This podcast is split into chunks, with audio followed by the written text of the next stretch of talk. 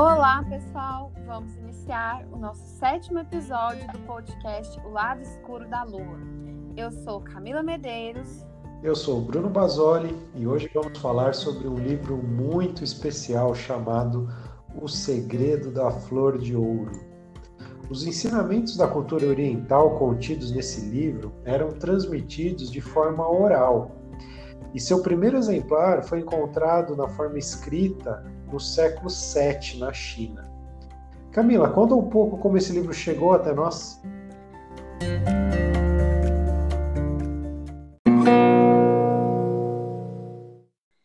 Essa obra foi traduzida por Richard Willem, que inclusive falar o, o nome, esse sobrenome, é, já já demandou um certo, um certo tempo de pesquisa aí.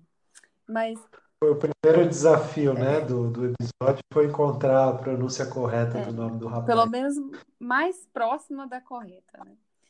Mas é, o Richard Willem é, solicitou, inclusive, ao Jung, que a gente falou bastante dele do, no episódio de sincronicidade, se você não ouviu ainda, corre lá e escuta. Então, o Willem solicitou ao Jung que comentasse o livro. Ele fez a tradução e solicitou a, os comentários de Jung.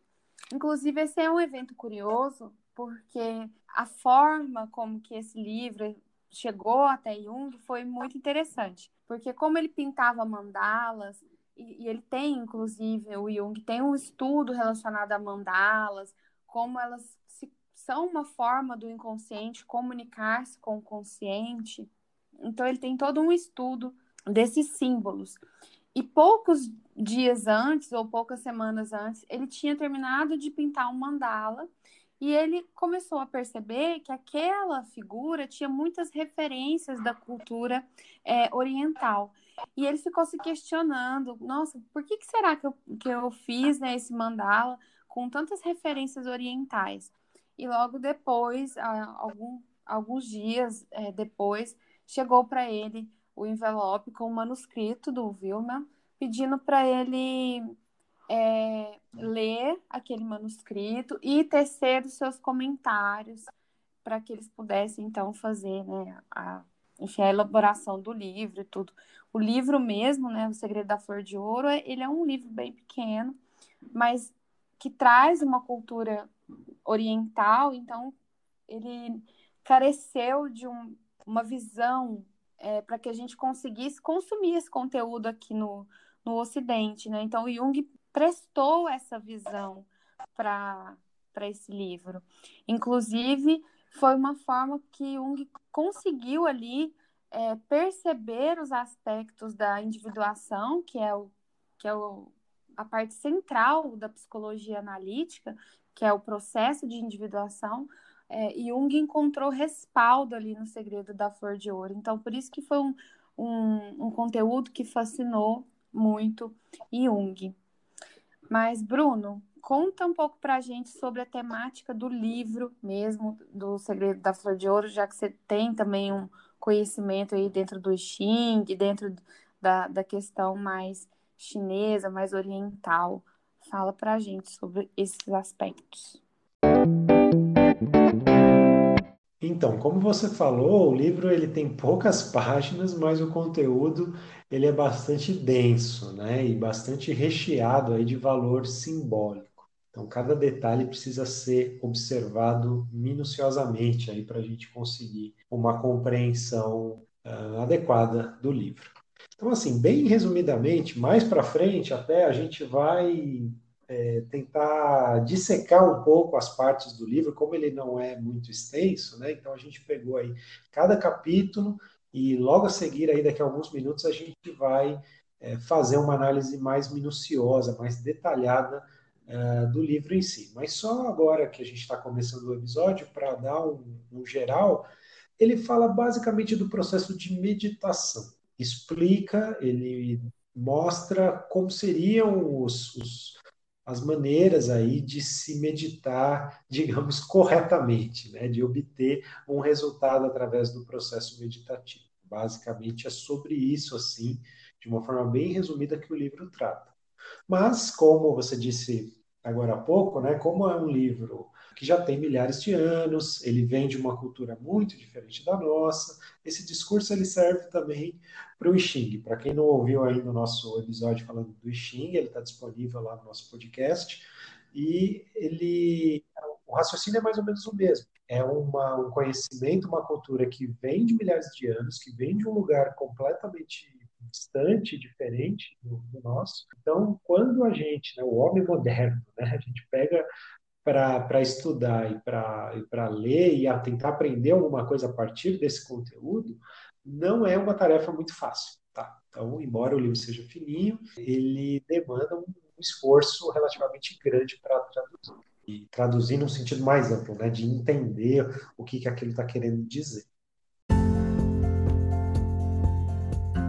Então, aí antes de entrar no livro propriamente dito, é, Camila, você pode falar um pouco sobre os comentários do Jung a respeito do livro? Sim, vamos falar sobre os comentários do Jung, que inclusive assim é, é como se fosse uma tradução, né, entre aspas, da parte simbólica do livro para nós que somos ocidentais, porque é, ele é bem ele é bem simbólico, né? Ele fala de uma forma muito simbólica. Tem a parte que é mais prática, que você falou, a parte do meditar, né? Que ele ensina a questão da meditação, tem até uns, uns desenhos, né? Gráficos da respiração, a importância da respiração e tudo mais. É, o Jung trabalha com o conceito de ânimos, que seria é, análogo ao conceito de Yang, que é, o, é, a força masculina, e lembrando que aqui a gente não trata de gênero, né? A gente trata de energia, e ânima como análogo ao yin chinês. Então, dentro da, da estrutura do apontada ali pelo livro, ele relaciona o ânimos com o espírito, que é aquele que mora no. Aqui seria no terceiro olho ali. Aí fala que o, o yang, ou o ânimos, mora nos olhos durante o dia, né? E à noite mora no fígado, que é a. Que seria a energia vital. Que seria, o, o fígado também está muito relacionado com a raiva, né? Que é aquele motor, aquele, aquela força de impulso para a vida. Então, aquela energia, aquele fogo vital.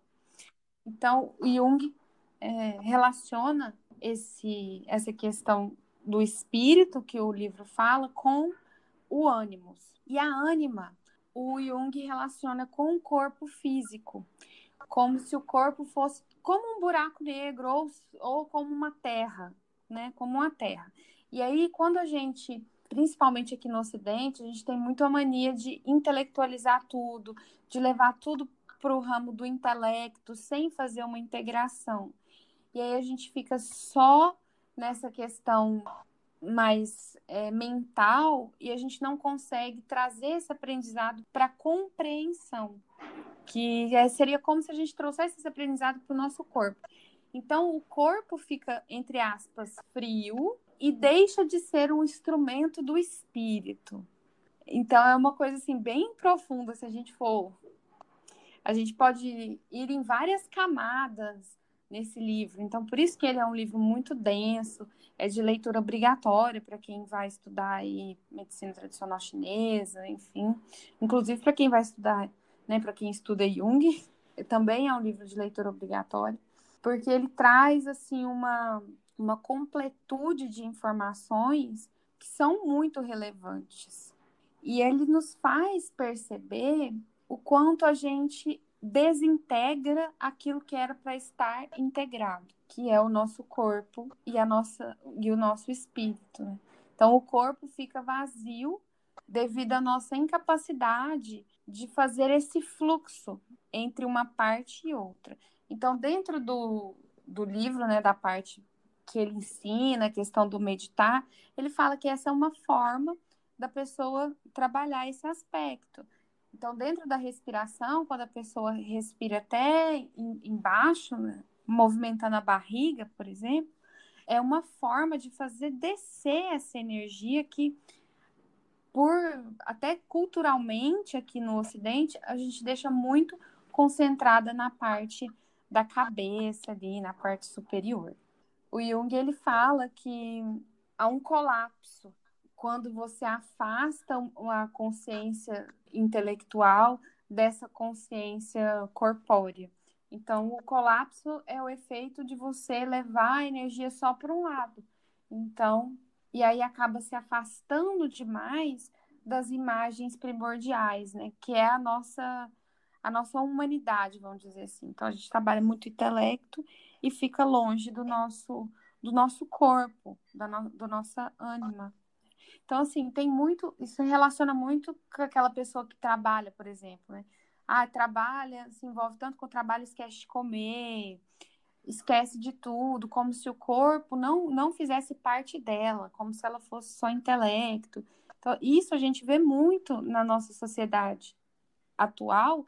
Eu acredito que até mais do que a gente veria, por exemplo, na época que esse, que esse livro foi foi apreciado aí por Jung. Né? Acho que ele jamais esperava que esse, esse conflito poderia se agravar mais e mais. Fosse chegar a esse ponto, né, que estamos hoje. Sim. Então, é, e outro ponto também interessante que ele fala, não é levar o, a parte, é, a pessoa ocidental a, a realizar práticas orientais, porque isso também fica muito complicado, porque é um conflito de cultura. Então, o Jung foi muito adepto da alquimia, é, que era uma coisa que traz para nós uma visualização mais, mais prática daquilo, né? E às vezes pro ori... às vezes não, com certeza, né? Pra gente do ocidente, parar e meditar como oriental é muito difícil, muito diferente, porque eles já têm essa cultura de integração. Para eles não existe a separação. Isso, isso é muito nosso. Ah, você é mente, corpo, espírito. É, esse, essas essa forma de seccionar as coisas é muito daqui do Ocidente. Lá não, é uma visão muito mais integrativa.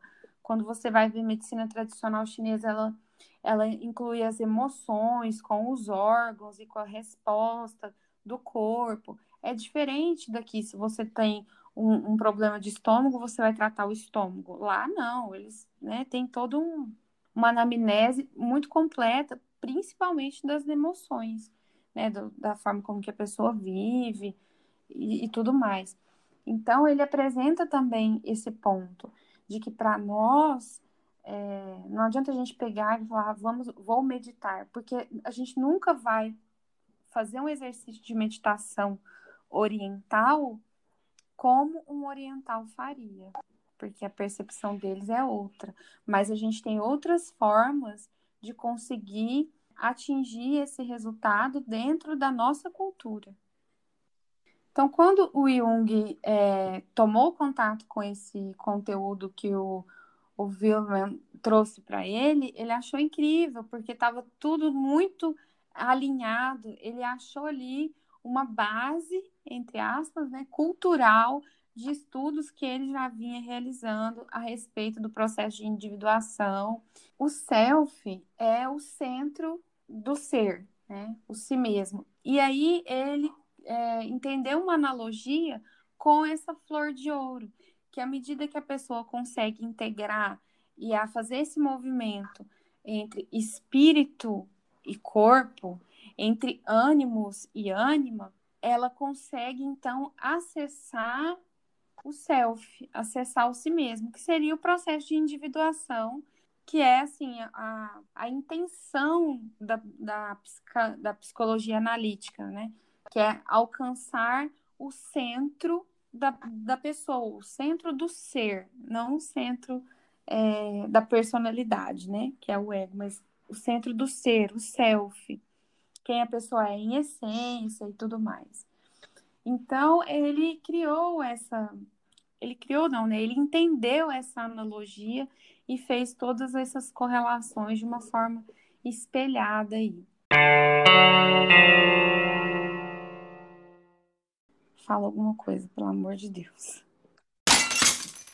E aí, Bruno, conta pra gente aí com a sua visão, né, do, do livro mesmo, do Segredo da Flor de Ouro, o que que ele trouxe para nós, para o pessoal poder conseguir entender da, da outra visão traduzida pelo Willman, que veio lá da China.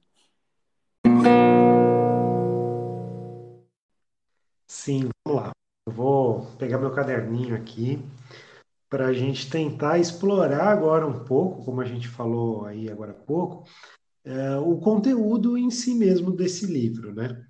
São apenas oito capítulos, né? Oito partes, na verdade. Acho, não sei nem se dá para a gente chamar de capítulo, porque algumas partes são bem curtinhas mesmo, duas, três, quatro páginas. E aí agora a ideia é a gente tentar passar mesmo por essas partes e, e a partir dessa, dessa análise que a gente vai fazer aqui, dessa conversa, tentar chegar numa síntese aí do que seria o propósito aí do segredo da flor de ouro. Então a primeira parte ele chama assim de consciência celeste.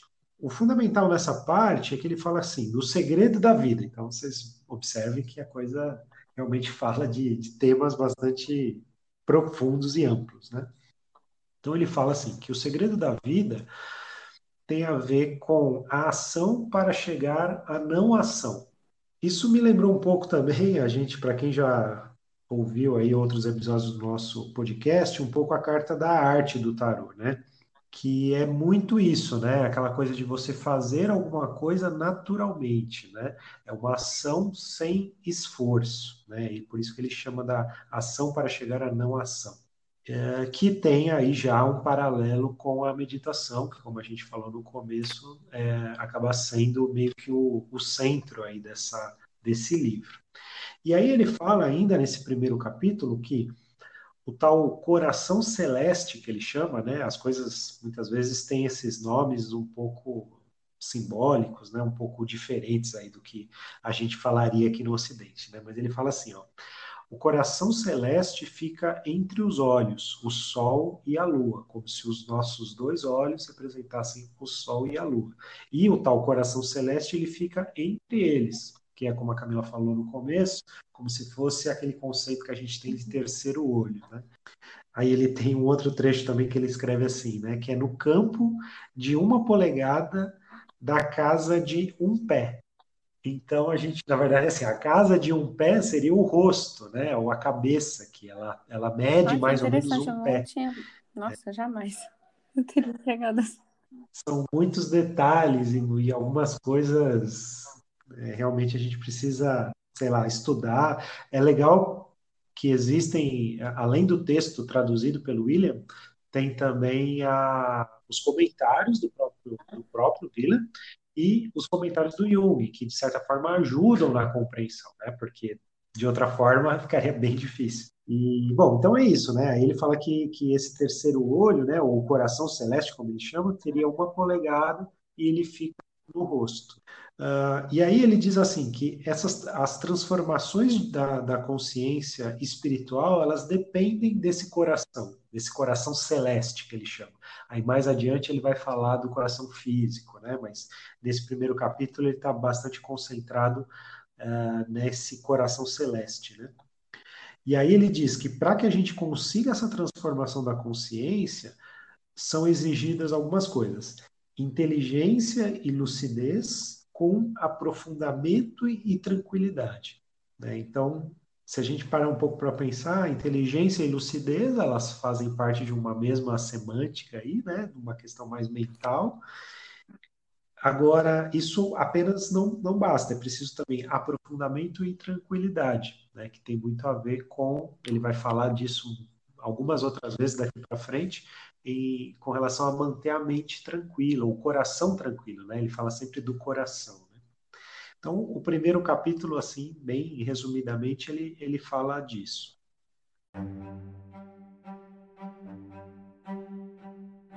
Aí no segundo capítulo, ele chama assim: espírito originário e espírito consciente.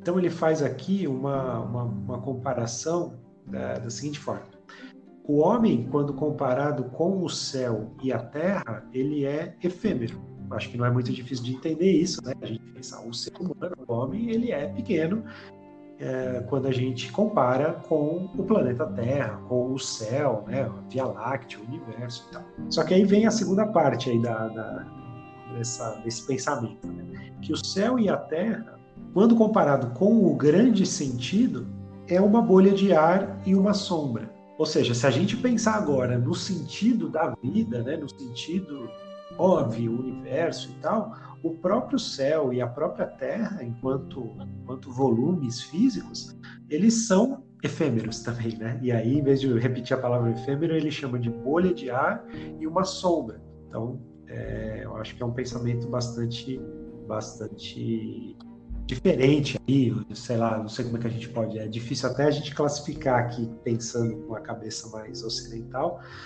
mas ele faz essa comparação, né? O quanto o homem é pequeno diante do céu e da terra e o quanto a próprio céu e terra eles não passam também de uma bolha de ar ou de um espaço mediante o grande sentido da vida, o sentido do universo. Né? Então achei uma, uma parte esse, bastante bonita. Esse pensamento, assim, eu, ele incomoda muito o ocidental, né? Eu vejo que é uma coisa que para nós não é muito não soa muito bem, porque tem uma cultura de que a gente é meio soberano no universo, né? Tem um negócio assim, então é, quando a gente é obrigado a olhar que a gente é, é, a gente passa rápido e a gente não tem essa entre aspas importância toda, é algo que gera um certo impacto. Não é, não é uma informação que é bem digerida. Sem dúvida, é, vai contra o egocentrismo né, da nossa sociedade, da nossa vida, de sempre buscar questões aí, materiais, etc e tal, no próprio mundo capitalista e tudo mais. Né? Então, é algo bastante chocante, assim, né, com, com o nosso é modo algo... de vida, né? Pode Não, falar que é algo assim então. que é diametralmente é equivalente, que é a nossa insignificância e a nossa importância. Nós somos todos importantes, ao mesmo tempo que somos todos insignificantes. Né? Sim, sem dúvida. Insignificantes enquanto indivíduos e, e, importantes no sentido de fazer parte de um grande, de um grande é, sentido maior. Né?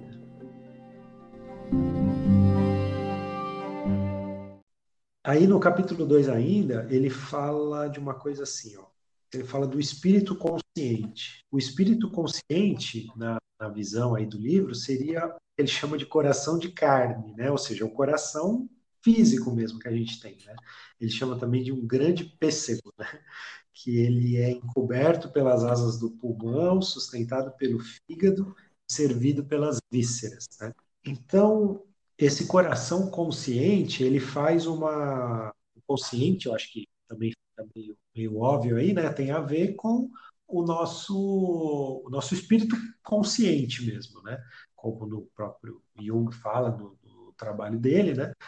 As, as, questões do cotidiano, né? As questões que a gente tem consciência, de fato, né? Na nossa, na nossa cabeça, diferente do, do espírito originário que a gente estava falando ali, daquela coisa do terceiro olho e tal, né? Seria meio que um, um antagonismo aí entre esses dois espíritos, né? Esse esse capítulo 2 ele fala disso. E aí, para falar. Daquelas... É... Interrompe. É, é, ele seria a consciência do corpo, então? É, eu acho que é a consciência do corpo e da própria mente também, né? O, o consciente como um todo, né? Tudo aquilo que se opõe ao inconsciente, né? Como o Jung define na, na psicologia analítica dele. Então, isso ele está meio que simbolizado, representado pelo coração de carne. Uhum. Então seria a consciência coloca, né? da, é, aí, da individualidade. Do isso, é, a consciência do, do ser mesmo, né? do indivíduo, ah, exatamente, então. exatamente. E para ficar mais claro, ele coloca uma metáfora que eu também achei bem interessante nesse capítulo 2 ainda, que ele fala assim, que o coração é como se fosse um general forte.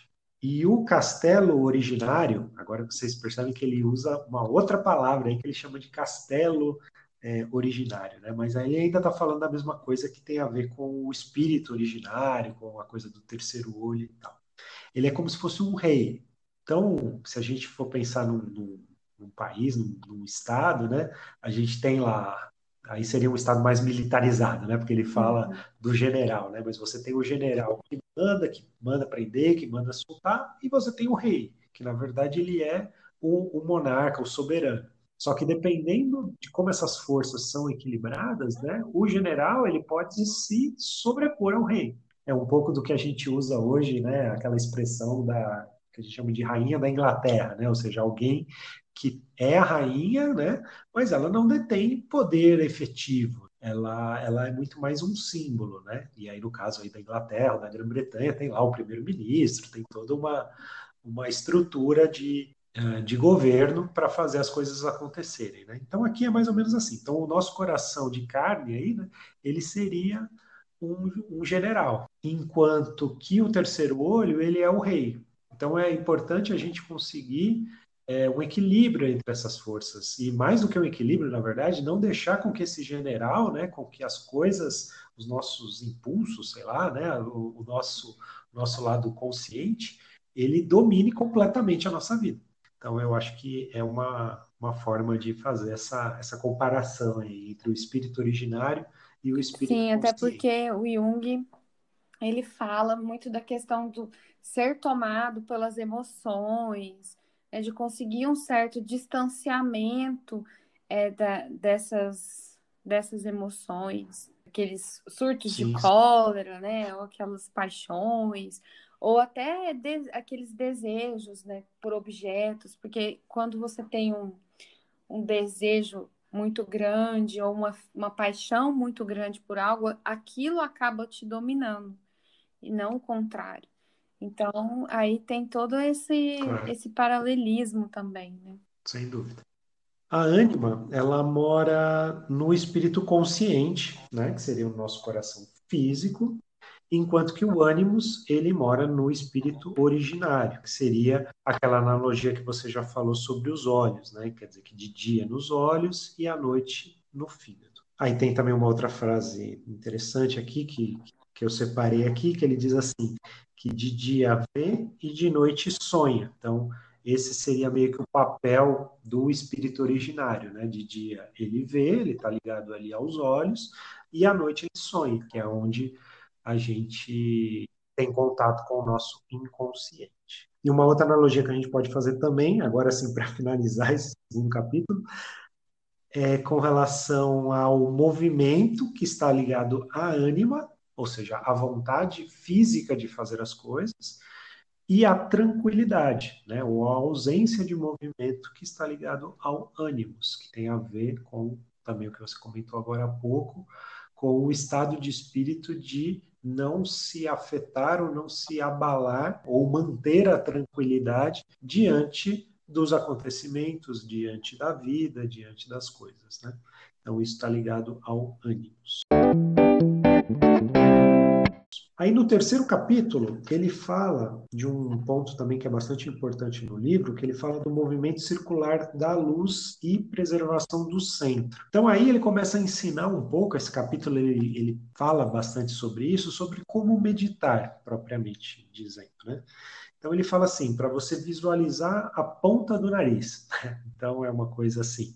Qual é a ideia? Né? Tem todo um ritual para sentar confortavelmente, etc a gente até vai falar um pouco mais, mais adiante, mas quando ele fala em visualizar a ponta do nariz, é assim, é você tentar concentrar os seus olhos, ou seu olhar, como se fosse na ponta do seu próprio nariz mesmo. Ele nem é o olho é, totalmente aberto e nem o olho fechado, né? Você meio que baixa as pálpebras suficientemente para poder enxergar a ponta do seu próprio nariz. Então, assim, é meio que um truque, né? Uma, uma coisa bem operacional, né? Por assim dizer, que está colocada lá no livro, mas que ajudaria aí na questão de você conseguir se concentrar aí nessa, nessa meditação. E aí ele fala, inclusive, que assim, é uma contemplação pela fixação. Né? Então, você, a partir do momento que você fixa o seu olhar dessa forma, você consegue uma contemplação, e aí, com 100 dias dessa prática, né? então é algo que, obviamente, não vai acontecer de um dia para o outro, né? Ele coloca ali como 100 dias, um, período razoável aí para obter algum tipo de resultado, aí sim você vai conseguir a devida concentração. Uh, no capítulo 4, aí ele faz um link dessa, desse movimento circular da luz com o ritmo da respiração. O nome do capítulo é justamente esse, movimento circular da luz e modo de ritmar a respiração. Então ele fala que é o seguinte, né? Como a gente não consegue atuar diretamente no coração, então a respiração ela funciona como se fosse um ponto de apoio. Então Uh, a gente não consegue atuar diretamente no coração, mas a gente consegue controlar a nossa respiração e respirar de forma adequada, profunda, silenciosa, né? Tem uma série de pré-requisitos aí. Então, essa respiração feita da forma correta é seria como um ponto de apoio para chegar no equilíbrio do coração aí, né? Que é a, a chamada tranquilidade que ele, que ele comentou anteriormente. É, nesse capítulo também ele fala um pouco sobre a preguiça e a distração que seriam obstáculos para que a gente consiga fazer a meditação da forma, da forma correta, né? Tem a questão da disciplina, então, né? Então, é, pois é, quando ele fala de preguiça e uhum. realmente tem a ver com disciplina, né? Então, assim, a, a, preguiça é aquela coisa, né, de você não fazer. Só que ele fala que a preguiça, ela ainda é um problema, digamos, menos grave, porque você ainda tem uma consciência que você está com preguiça, que você está procrastinando uhum. aquela, aquela atividade. Então, é, uma, é um problema, né? Ele coloca como um problema, mas é um problema consciente e supostamente mais fácil de resolver. A distração é mais difícil aí, né? Pelo que o livro coloca, né? Porque é quando você faz o negócio, mas não da forma correta. Né? Então, quer dizer, você está meio que como se estivesse gastando a energia de uma forma errada, de uma forma que não é, que não vai te trazer o resultado. Então, esses seriam os grandes, os dois grandes obstáculos aí com relação à, à dificuldade de meditar.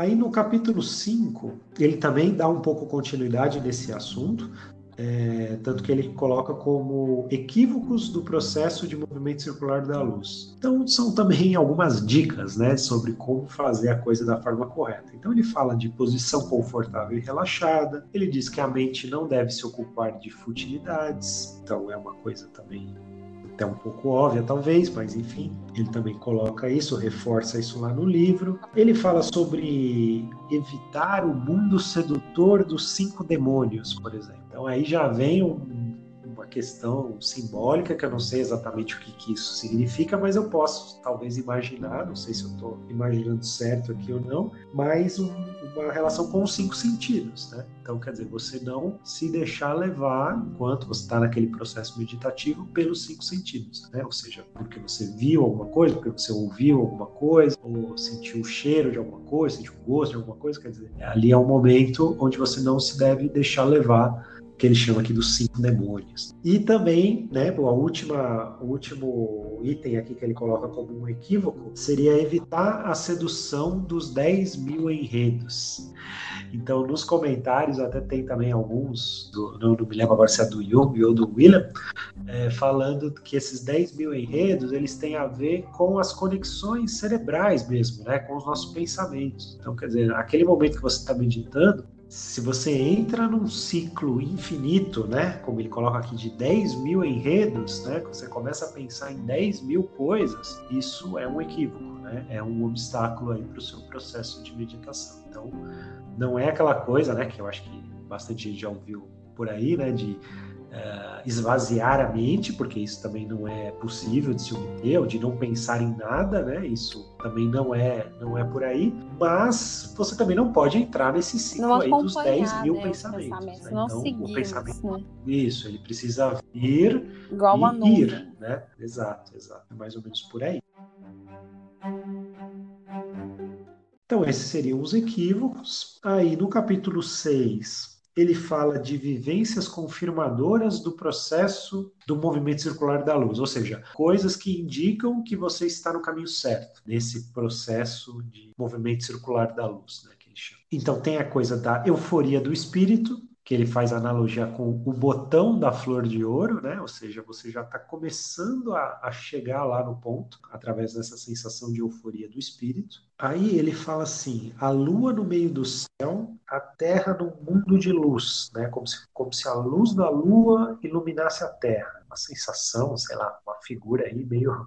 Não sei como é que seria essa sensação durante o processo meditativo, mas enfim, esse ponto seria o desabrochar da flor de. Aí ele fala também do corpo firme e vigoroso, e ele e aí termina meio que esse capítulo falando, né, que coisas podres quando tocadas tornam-se vivas novamente. Então, esse ponto seria quando a flor de ouro se cristaliza. Esses seriam alguns sinais aí que a gente está no, no caminho certo. Ah, e ainda para finalizar o capítulo, ele fala assim, né, de três experiências confirmadoras, né? Só que é bastante simbólico aí como a gente vai. Ele diz assim que os deuses se encontram no vale, que a luz dos olhos começa a chamejar, ou seja, ela fica em chamas, né, os olhos em chamas, e o corpo brilhante, como se fosse uma sensação de levitação. E no próprio livro ele coloca também que essas sensações elas mudam de pessoa para pessoa, né? Então também não precisamos ficar assim obcecados por chegar exatamente nessas sensações. Essa coisa dos olhos em chamas